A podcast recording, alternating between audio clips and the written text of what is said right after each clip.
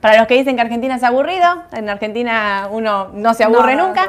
Hubo medidas eh, ayer a la tarde, eh, varias, dos puntualmente en realidad. Tuvimos ahí un cambio en CNB, la renuncia de, de quien manda la CNB, que es, Cosentino, presentó su renuncia, bueno, empezamos obviamente muchos rumores, y eh, también hubo cambios en lo que es el dólar solidario, puntualmente. Eh, un aumento de lo que es, el dólar solidario es el dólar más un 30% de impuesto país, más era hasta ayer un 35% de eh, ganancias. Eso de ganancias le subieron del 35 al 45. Recordemos que este impuesto justamente es el que los, em, los trabajadores que pagan ganancias pueden recuperar. Así que, a ver, para el que viaja, para el que tiene consumos en dólares y demás, lo puede recuperar. Es como rara la medida, ¿no? O sea, corta la brecha, pero, eh, digamos, en el corto plazo siempre está la duda de cuánto se recauda por estos dólares y, al fin y al cabo, como es justo la parte del impuesto que uno puede em, recaudar, o sea, puede recuperar, como que al fin y al cabo en el Estado no termina siendo un beneficio directo. ¿No? Pero bueno, en el corto lo que venían anunciando, viste que se venían diciendo algunas medidas del dólar tarjeta, de esto, del otro, finalmente esto fue lo que ocurrió y habrá que ver si em, anuncian otras medidas más. En lo principal también el tema de la CNB, y quiero detenerme un poquito con esto, renunció el titular de la CNB y los rumores también ahí se dispararon, si renunció, si lo hicieron renunciar, si quién viene, quién no viene. La persona que aparentemente va a tomar el cargo es una persona que estaba ya en el directorio de la CNB y quiero aclarar esto porque si no parecía que viene alguien como de afuera o un externo, no, la verdad es que era alguien que ya estaba trabajando en la CNB, alguien de parte del equipo de la CNB y bueno, nada, me parece que ese tema de, los rumores, ¿no? Que empiezan a surgir de cortan, ayer, mira, cortan el MEP, cortan el CCL, aumentan el parking. Bueno, como les decimos siempre, tranquilidad, porque nada de todo eso fue eh, anunciado. Entonces, a veces adelantarse a esos rumores, sí ayer veíamos y se notaba en el mercado estaba como raro el ambiente de las cotizaciones de bonos y demás, el dólar que no baja, ¿no? Esto, sobre todo vamos a hacer referencia a esto, el dólar que no llegó a bajar, ayer hubo una licitación, ahora también la vamos a estar mencionando, pero que el dólar no baja, que los bonos en dólares habían tocado mínimos y que también pudieron rebotar un poquito, pero sobre todo esto que estamos diciendo de eh, las medidas que se van a anunciar. Bueno, no hay ninguna medida. Quienes quieran comprar hoy dólar MEP, hasta ahora, no sé, no sé qué hora es, claro, son 9 y 50 de la mañana, pueden comprar dólar MEP tranquilamente, pueden vender dólar MEP tranquilamente. O sea, las regulaciones siguen siendo las mismas que ayer. No hubo ningún tipo de cambio. Si llegara a haber algún tipo de cambio, obviamente se va a anunciar. Pero por el momento no hay nada de todo eso. Entonces lo que quiero decir es que todo lo que circuló de ayer a las 5 y pico de la tarde hasta hoy que siguen circulando son todos rumores. Así que me parece que, como decimos siempre, primero estar tranquilos, estar bien informados para ahí tomar decisiones. Ayer el dólar blue subía, las cotizaciones de este de dólar informal, pero la verdad es que yo prefiero mirar, como les digo siempre, el dólar MEP y el dólar CCL, porque son operaciones que primero podemos saber la cantidad, vieron que, bueno, tal me dijo tal precio, el de allá me dice otro precio digamos, no son operaciones siempre del todo confirmadas. El dólar MEP, el dólar CCL, que es lo que uno puede el contabilizar. Dólar que directamente el mercado, ¿no? Exactamente. Uno, el, volumen importante pasa por ahí, así que muy atentos a las cotizaciones de hoy. Pero bueno, les hicimos ahí un, resumen. Vamos a arrancar entonces con la mañana del mercado y la licitación que ayer tuvo la, la ministra, la primera licitación en pesos fue exitosa. Exitosa, así es. Sí, sí, logró recaudar un poco más de lo que tenía estimado. Sí. Eh, así que bueno, es un punto a favor para la primera licitación que tenía, una prueba de fuego que decían, ¿no? Para la, confianza con los inversores y demás. Exacto, y era una licitación chica, no era un monto importante, pero no importa, dadas las condiciones en las que estaba licitando, era importante ganar este punto de confianza, ¿viste? Es como el primer paso ahí, digamos, bueno, un paso seguro. Licitó, licitó bien las cotizaciones, hoy me dijiste va a estar, hoy o mañana me dijiste, se reúne el Banco Central. Hoy, hoy se reúne el Banco Central y a la tarde, en teoría, tendría que estar eh, confirmado, bueno, luego del dato de inflación, si es que va a tocar las tasas o no. Ah, es verdad, porque hoy viene el dato de inflación a la tarde. ¿Se espera seis puntos de piso? Sí. Hay muchos diciendo que va a ser bastante más alto. Las estimaciones privadas dan o esta vez un amplio margen, digamos, de números, ¿no? Siempre están más o menos todas alineadas. Esta vez hay algunas que dicen que va a ser del 8, otros del 6. Vamos a ver qué pasa a las 4 de la tarde cuando el INDEC publique este dato. Y lo importante ahí también, bueno, lo que estaba diciendo Valle, ¿qué va a ser la mm, el Banco Central con la tasa, ¿no? Muchos estaban diciendo que por ahí el Banco Central esta vez no subía la tasa porque lo que se está hablando es de que el Tesoro, que es lo que hablábamos el otro día, ¿no? El Tesoro suba la tasa y tenga tasas efectivas. ¿Qué quiere decir que el Tesoro suba la tasa? Que en estas licitaciones que está haciendo la ministra, suba la tasa de las LEDs, que son las que tienen tasa fija veremos, veremos qué pasa. Por lo pronto cumplió con el financiamiento del mes, eh, la licitación fue exitosa, con lo cual seguimos pensando que la licitación más importante va a ser la de septiembre, que es clave. Pero de acá a septiembre, miren, con todo lo que pasó ayer, desde las 5 de la tarde que cerró el mercado a hoy, de acá a septiembre puede pasar de todo. Eh, el tema del dólar, un poco lo que estábamos hablando antes, no hay ninguna medida, lo reitero, no hay ninguna medida que impida hoy comprar dólar MEP o vender dólar MEP. Eh, la eh, el parking sigue siendo igual, los que tienen para hacer bonos 24 eh, horas de parking para el dólar MEP, recuerden que lo tienen que tener comprado, lo tienen que tener en su cuenta comitente para luego vender. Obviamente el dólar ahí varía un poco por la cotización, ¿no? Porque uno tiene que quedarse comprado 24 horas con ese bono para luego venderlo y ahí es donde se cierra el tipo de cambio, pero los que quieran comprar y vender hoy dólar MEP, los que pueden, ¿no? Porque digo, un importador sigue sin poder comprar dólar MEP. Entonces, no cambió nada, las medidas siguen siendo las mismas, se puede operar no hay límite de operaciones, no hay límite de cantidad, absolutamente nada. Nada de eso cambió de las últimas medidas que se tomaron. Hoy pueden hacerlo tranquilamente. Sí, vamos a estar prestando mucha atención a lo que pasó, a lo que la medida esta que decíamos, ¿no? El dólar solidario que sube un 10%. Lo que pasa ahí es que se achica la brecha. Sí. Ahora, que todavía no abrió. Vamos a ver si esa brecha se acorta o se mantiene, porque el efecto que podría ocurrir es que el dólar eh, MEP eh, o contado con liquidación suban por esa medida. No creo, no sé, me parece que esa medida no afecta tanto, no es una medida que influya tanto en las cotizaciones del dólar de la bolsa como para pensar que hoy puede haber un salto. Creo que hay otro contexto, ¿no? Digamos, más importante de lo que está ocurriendo. Digo, el dato de inflación, otras cosas que podrían sí mover al dólar.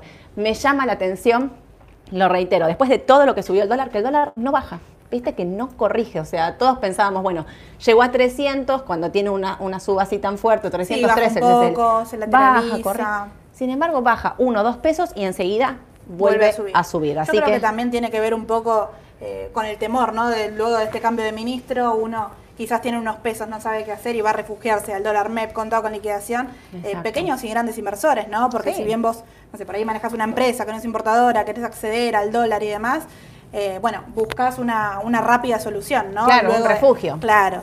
Y adelantarse a, como, como vos dijiste ayer, eh, eran miles los rumores con el tema de las restricciones. Sí. Entonces eso quizá tiene que ver un poco con, bueno, trato de hacerme de dólar más rápido, ¿no? Podría ser.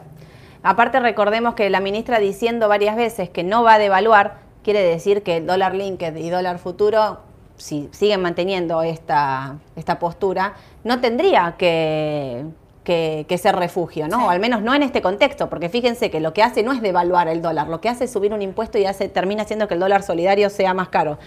Una cosa, recordemos que este dólar solidario es al que ustedes pueden acceder por el banco que pueden comprar solamente 200 dólares, y pero para operar esos 200 dólares por 90 días antes y después no pueden comprar dólar MEP, no pueden comprar contado con liquidación, o sea, no pueden acceder a los dólares bursátiles, para decirlo de una manera.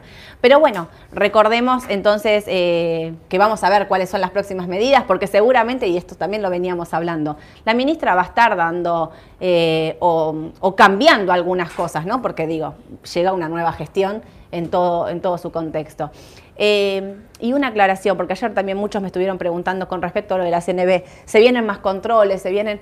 La realidad, y acá lo voy a decir abiertamente, cuando ustedes compran dólar MEP o dólar contado con liquidación en una sociedad de bolsa, Ustedes saben, se le piden el origen de los fondos para justificar esos fondos, quién puede comprar, se hace un control de que no hayas comprado los 200 dólares al oficial, se hace firmar una declaración jurada donde ustedes se hacen responsables de no haber accedido, no ser importadores, no tener ningún beneficio del Estado, digo. La verdad es que no hay nada que nos indique que va a haber mayor control. Digo, esto está pasando ahora, no quiero decir que de acá mañana no salgan nuevas medidas, pero hasta hoy no hay ninguna medida. Entonces, me parece que tienen que estar tranquilos con respecto a lo que el al dólar y a las noticias que se anunciaron desde ayer a la tarde. Y riesgo país, que no paró de subir, esto tiene también que ver, como decía ayer, con el miedo, con la inseguridad, con los rumores que hacen que los bonos eh, dolarizados sigan bajando. Ayer igual rebotaron un poquito, pero el riesgo país está arriba de los 2.700 puntos, no baja y esto es lo que genera la desconfianza que hay en el país. Alguien me comentó ayer, los bonos argentinos valen menos que los bonos de Sri Lanka, viste que se cayó el presidente, no sé, había, gente en la pileta, le tomaron la casa de gobierno, había gente ahí chapoteando en la pileta eh, del presidente y mm, valen menos. Bueno, que eso también es para evaluar, ¿no? ¿En qué condiciones está Argentina? Muchos me preguntan, ¿es una posibilidad de compra? Lo decimos siempre, de riesgo, muy de riesgo para quien piensa en el mediano o largo plazo. Eh, pueden ser una alternativa en estos precios, pero asumiendo un riesgo alto, pagaron la renta, en dólares y no hay vencimientos en dólares grandes. Eh, corto plazo. En el corto plazo de deuda soberana, así que, bueno, muchos el otro día me dijeron, ¿cómo...? No, muchos no. El otro día alguien me preguntó, ¿cómo vas a decir de comprar con dólares a L30? Eh, es pegarte un tiro en el pie. Bueno, yo lo que quiero que entiendan también es que es una cuestión de riesgo, ¿no? Hay riesgos, hay gente que quiere asumir ese riesgo y tomar esas decisiones, y hay algunos que no, que no quieren asumir ese riesgo. Digo, si vos sos un perfil de riesgo y querés asumir un poquito, eh, asumir riesgo puntualmente, digamos, a esto me refiero, y pensás que, bueno, yo digo, el, el AL30 o el GD30, estos bonos con 40% de rendimiento de TIR, y sin vencimientos en el corto plazo pueden ser una alternativa y como decimos siempre, pensando que el año que viene es un año electoral y que la Argentina es un mercado muy chiquito que se mueve por expectativa y política al 100%. Así que a mí me parece que no es, un, no es para todos. No, todos tienen que tener. Y tampoco digo tener el 100% de mi cartera en el claro, No, no, no. A ver, de la mano con eso también las acciones eh, argentinas, ¿no? La renta variable local. Siempre lo venimos diciendo, están precios bajos históricamente. Mm. Tenemos a Galicia alrededor de 6 dólares. Eh, sabemos que los bancos privados no son los mayores tenedores de, deuda privada, así que van a ir, eh, si viene el aumento de los bonos, claro, van a ir acompañando todo todo esto. A ver, si se quiere buscar algo de renta variable, también puede ser es una alternativa. Claro. Eh, considerando también, como vos decís, que es de riesgo, ¿no? Obvio. Pero también tenemos el tema del contado con liquidación y los CDR para quienes quieren dolarizar ya con una postura mucho más conservadora, también lo decimos.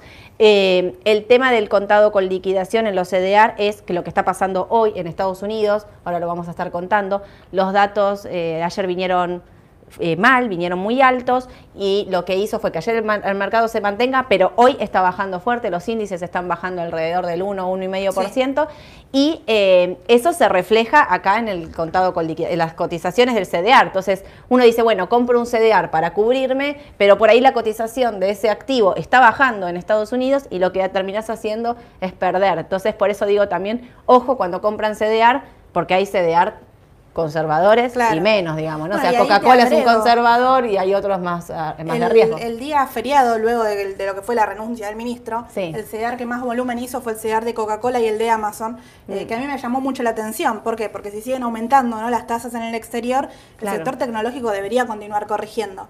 Eh, no quiere decir que, a ver, sigue siendo una empresa eh, confiable, hablamos de los fundamentos que tiene Apple y demás, pero eh, estamos dentro de un sector que viene complicado con aumentos de la inflación. Que viene en una tendencia bajista, que hay muchos diciendo que el pico de inflación fue este en Estados Unidos y que a partir de ahora la, la, curva tendría que aplanarse y demás. No lo sabemos, pero sí sabemos que la suba de tasa le impacta directamente al sector tecnológico y uno dice, bueno, pero ya bajaron el 50%. Acá es donde yo hago el signo de preguntas, ¿no? ¿Están en una tendencia bajista? Sí, pero bajaron el 50%. Sí. ¿Son empresas de valor? Sí. ¿Son empresas que uno podría pensar, compro para el mediano o largo plazo para tener? Sí, puede ser que sí, aunque puede ser que en el corto plazo sigan corrigiendo, sigan corrigiendo. Y también, como decimos siempre, está el tema de los rebotes contratendenciales, ¿no? Estos rebotes de corto plazo, que si tenemos una tendencia bajista, no quita que no le puedas hacer, porque los rebotes son violentos, 10, 15%, comprar y vender. ¿Es fácil? No, no es fácil, porque para hacer comprar de corto plazo lo que tenés que estar haciendo es básicamente lo que hace Salle. ¿Qué hace Salle? Mirás minuto a minuto. O sea, si ustedes viniesen acá a la oficina y verían lo que están haciendo, no solo Aye, sino todos los operadores que están acá sentados eh, atrás de cámara, digamos, los verían que están, tienen alertas cargadas, que están mirando el gráfico en el minuto a minuto para saber en qué momento entrar y en qué momento salir, pero están, eh, eh, digamos, tomando una posición de riesgo. El que no quiere hacer ese seguimiento, no quiere estresarse, que no quiere quedar pelado, básicamente, lo que hace es comprar algo de mediano o largo plazo en un papel, en un sector que le guste, y puede ser que el tecnológico sea esa posibilidad. Ayer me hablaban mucho de Microsoft, por ejemplo, ¿no? Me decían, es una empresa con fundamentos, es una empresa que, aunque el mercado entra en recesión, Estados Unidos entra en recesión, es un papel que tiene eh, es una empresa, digamos, que no solo tiene lo que es la parte tecnológica, que tiene la nube, que tiene un montón de cosas que estarían aislados de lo que es la recesión económica, o sea, que no le impactaría de lleno. Bueno, eso también hay que tener en cuenta, ¿no? Porque uno puede decir, bueno, con lo que bajó Microsoft, compro una porción de mi cartera y la mantengo a mediano o largo plazo. No está mal, ¿sí? Por eso decimos siempre, hay mercado para todos, básicamente es así. Pero bueno, eh, vino el dato de inflación ayer, ayer en Estados Unidos y 9,1. La verdad que se esperaba un 8,1, bueno, 8,8, perdón, que habíamos hablado eh, el martes, vino más alto de lo esperado. Eh, bueno, ahí llamó mucho la atención lo que dijo Biden, ¿no? Que mm. él decía que la inflación anterior era el pico máximo. Ahora parece que se, retractó, ¿no? que quizás la inflación de hoy eh, habría que ver en el transcurso de la semana, ¿no? Claro. Pero ayer viste que el mercado no bajaba. o sea, vino el dato feo y sin embargo al principio tuvo una corrección y rebotó, sobre todo el tecnológico. Mira, siguiendo con lo mismo, el QQQ, el índice eh, tecnológico por excelencia, eh, terminó casi neutro, terminó ahí, o sea, y estaba como uno y pico abajo. En algunos momentos durante el día estuvo positivo. Empresas como Amazon estaban positivas, Apple en algunos momentos también se puso positiva. Con lo cual, hoy bajan. Viene igual dándose esta conducta de que al día siguiente del dato de inflación el mercado baja un poco, ¿no? Como que absorbe. Lo, analizan quizás un, día después, eh, habría que ver, porque yo creo que también tiene que ver mucho con, eh, bueno, con el tema de las tasas de interés, ¿no? Ahora se vuelve a hablar se hablaba siempre de 0,75, ahora vuelven a hablar de un punto eh, de aumento de las tasas de interés se espera ver novedades de la FED para la semana que viene. Ayer leí, viste, ese, hay una encuesta que hacen un consenso, digamos, donde todos los, eh, como que van diciendo qué porcentaje creen de que va a aumentar la tasa, ¿no? Entonces ponen, no sé, 50 puntos, 75 puntos, 100 puntos. Eh, el aumento de la tasa de a 100 puntos, digamos, como que subió un 20 y pico por ciento. Eh, perdón, estaba en un 20 por ciento, la gente que pensaba que iba a subir al 100 por ciento la tasa, pasó como al 50, o sea, ahora estaban 50 y 50, 50 por ciento de analistas que pensaban que iba a subir 100 puntos la tasa, 50% de analistas que pensaban que le iba a subir 75 puntos. La realidad es que este aumento de inflación que hubo, tuvo ayer da a pensar que puede tranquilamente aumentar la tasa 100 puntos, porque recordemos que la tasa la aumenta para eh, bajar la inflación, ¿no? Este, este, mecanismo al que ellos están aplicando, que bueno, se está aplicando en todo el mundo, porque ayer ni bien salió el dato de inflación, Canadá subió 100 puntos la tasa. Así, fue automático. A la media hora Canadá subió su tasa de interés 100 puntos. Un poco también, bueno, Canadá está pegado a Estados Unidos, obviamente sabemos el comercio que tienen entre uno y otro y, le impacta de lleno lo que está pasando en Estados Unidos. Pero bueno, debido a eso, ¿y hoy qué pasó? y hoy vinieron los balances. Ayer empezaron a venir.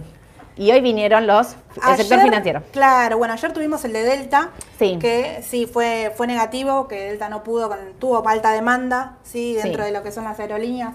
el último año es la aerolínea que más estaba dando ganancia. Eh, bueno, pero así todo lo que ellos destacaron es que no pudieron con los gastos y el aumento continuo del petróleo. Entonces, bueno, por eso vino mal el dato y bajaba alrededor de un 6%, ¿sí? Sobre, sobre el inicio de la apertura. El día anterior, esto fue ayer. Sí. Anteayer volaban las aerolíneas literal.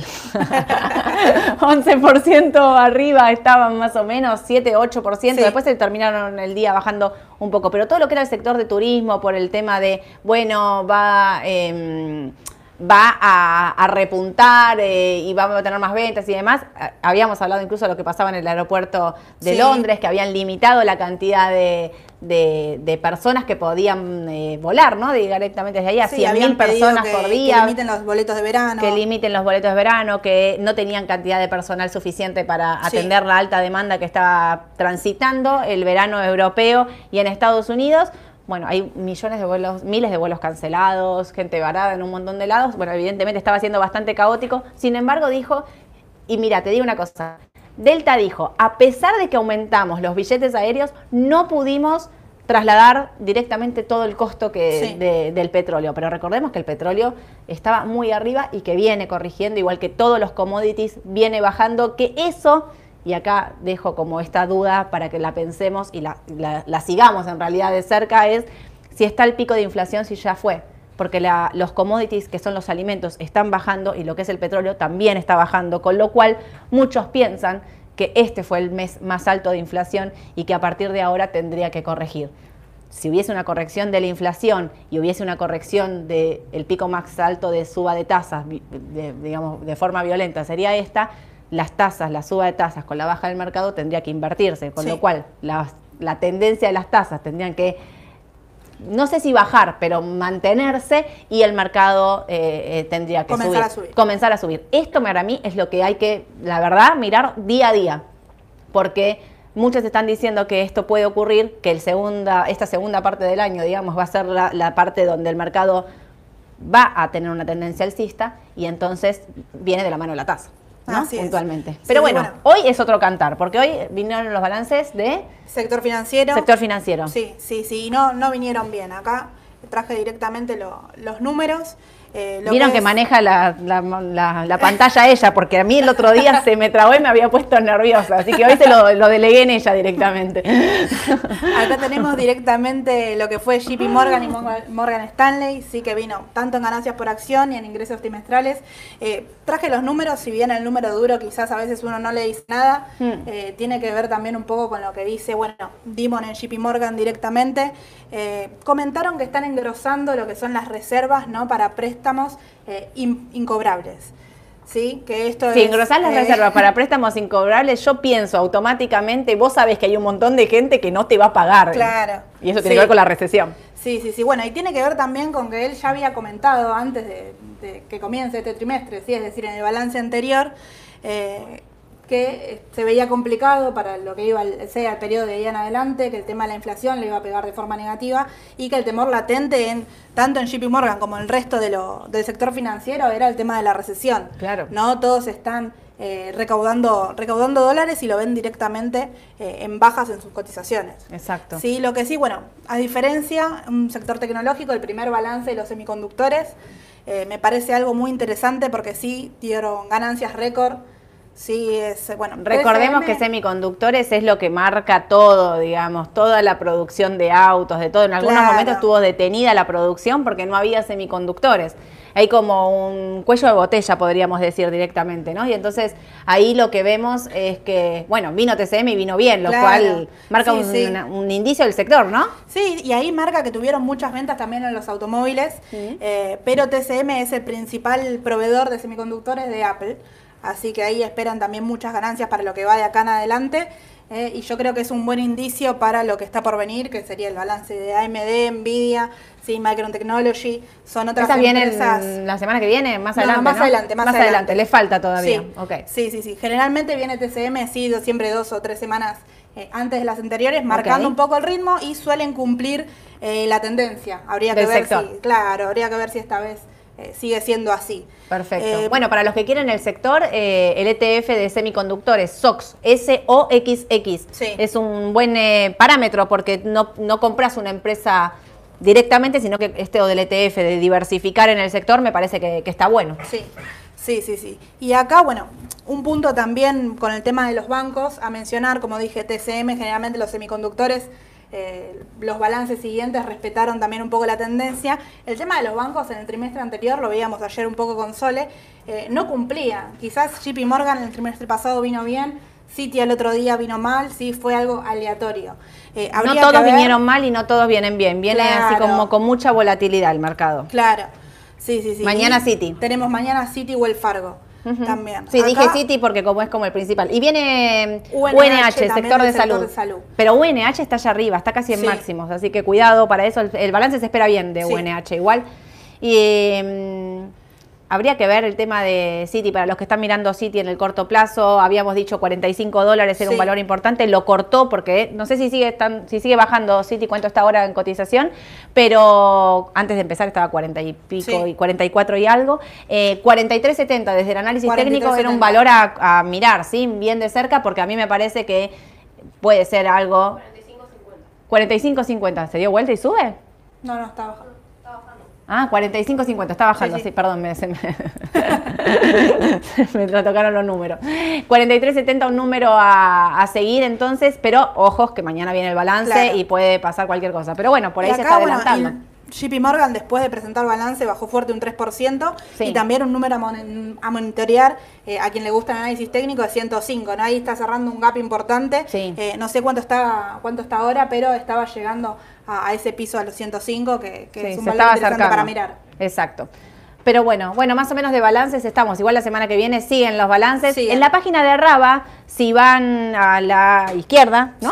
A la izquierda tienen ahí balances de balances, si tienen balances de Argentina, tienen balances global también. Los pueden ordenar. La próxima vez les voy a traer directamente. Los pueden ordenar por fecha y ahí les van a salir saliendo todos los balances que nosotros tenemos cargados. ¿Cuál es el estimado y cuál es eh, el valor que está por venir? Pero sobre todo les cuenta los días que quedan para comprar ese, ese activo, ¿no? Digamos directamente.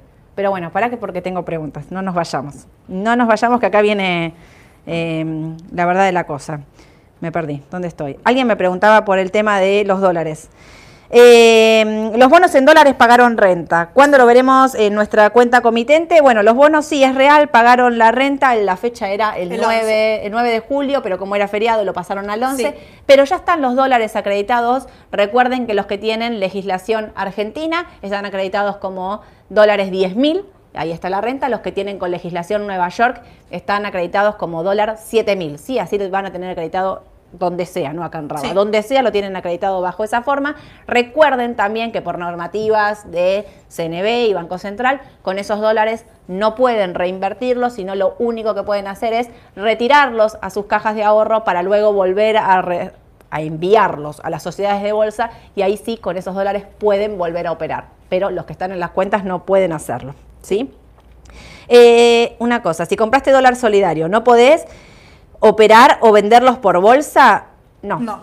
No podés. Hay una normativa del Banco Central que dice que si vos compraste los 200 dólares al oficial, 90 días para atrás y 90 días para adelante no podés operar ningún eh, dólar bursátil. ¿Esto qué quiere decir? No podés operar la letra D de los bonos, no podés comprar o vender en dólares. Con lo cual, si compraste los 200 dólares al oficial, contá 90 días para adelante y si compraste antes de comprar, controlar no haber operado dólar bursátil, ni MEP, ni CCL en los últimos 90 días para atrás, ¿sí?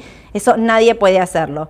Em, ¿Qué otra cosa más? Em, ¿Algo positivo en IPF? No, el tema de IPF, em, lo que tenemos es que estamos esperando la que la jueza Presca diga esta sentencia o no, ya lo dijimos varias veces, eh, el juicio por eh, la expropiación de IPF, eh, se llevaron los alegatos, creo que ya llevamos 25 o 30 días aproximadamente, podría decirlo en cualquier momento, podría estar decirlo ahora dentro de un minuto, pero también tiene 150 días para mencionar algo, incluso podría mandarlo a juicio y que esto vuelva a tardar otros seis meses más, o sea, podríamos no tener sentencia clara sobre este asunto. algo más, ¿qué acciones, qué canje de acciones hizo Vima? Vima, recordemos que por cada acción que vos tenías, eh, hizo un split. Te dio nueve, acciones más, con lo cual hizo un split 10 a 1. Puntualmente se, ya están acreditadas esas acciones de eh, la, semana, pasada, ¿no? Sí, sí, sí. Eh, ¿Cómo ven invertir algo en bonos en dólares de Argentina que hoy están a un valor de liquidación? Bueno, un poquito de lo que hablábamos al principio. seguramente lo que es importante para quienes quieran comprar deuda dolarizada en estos precios es el riesgo, ¿no? Estamos hablando de rendimientos de más del 40% en dólares, lo cual habla directamente sobre el riesgo que están eh, adquiriendo, ¿no? Así que atentos, pero sí, para mí, para una porción de riesgo mm, para el mediano o largo plazo, yo compraría bonos en, estos precios. porque Están 18 dólares y pico, se habla de que pueden ir a 15, es una baja importante, ojo, si pueden ir a 15 dólares, pero a mí me parece que si los voy a comprar y mantener, que son ya precios de entrada. Eh, Lecer, ¿puede ser que estén eh, con posibilidades de bajar o ajustar? podría ser, pero la realidad es que si ellos están diciendo que la tasa la van a mantener y demás, no tendrían. Ojo con las LESER, ¿sí? que si bien están diciendo que las van a pagar, una cosa, ya me acordé, que quería mencionar del tema de, los bonos. Eh, con SER, ¿vieron que salió esta, este put del Banco Central? Que lo que está haciendo es darle liquidez al mercado y lo que le está dando, diciéndole al mercado es seguridad. Si vos querés salir, yo te voy a dar salida porque voy a ejecutar esta, esta opción de venta, ¿no? Digamos puntualmente. La opción de venta es hasta 31 de diciembre de 2023. Eso quiere decir que está cubriendo vencimientos hasta el 2023. Eso quiere decir que el TX24 no está cubierto por esa venta puntual, ¿sí? O sea, del de diciembre de 2023, 2 de enero del 2024, no existe más esta posibilidad de que el Banco Central ejecute esa opción y venda. Así que cuidado con lo que compran para mediano o largo plazo también, ¿no? Si lo querés vender antes, podés hacerlo sin problemas.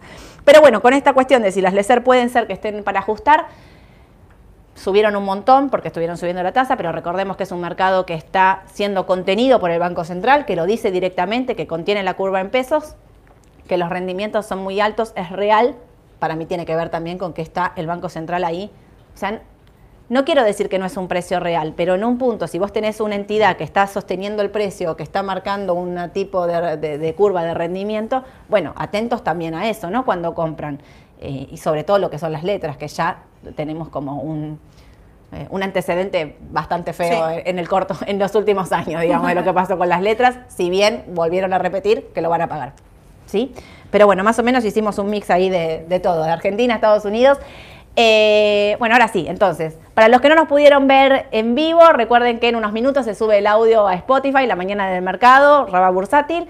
Síganos en las redes, eh, suscríbanse al canal de YouTube, gracias Aye como siempre. Nos vemos el martes entonces 9.45 para contarles lo más importante de la mañana del mercado. Un saludo a todos, chao chao. Chao.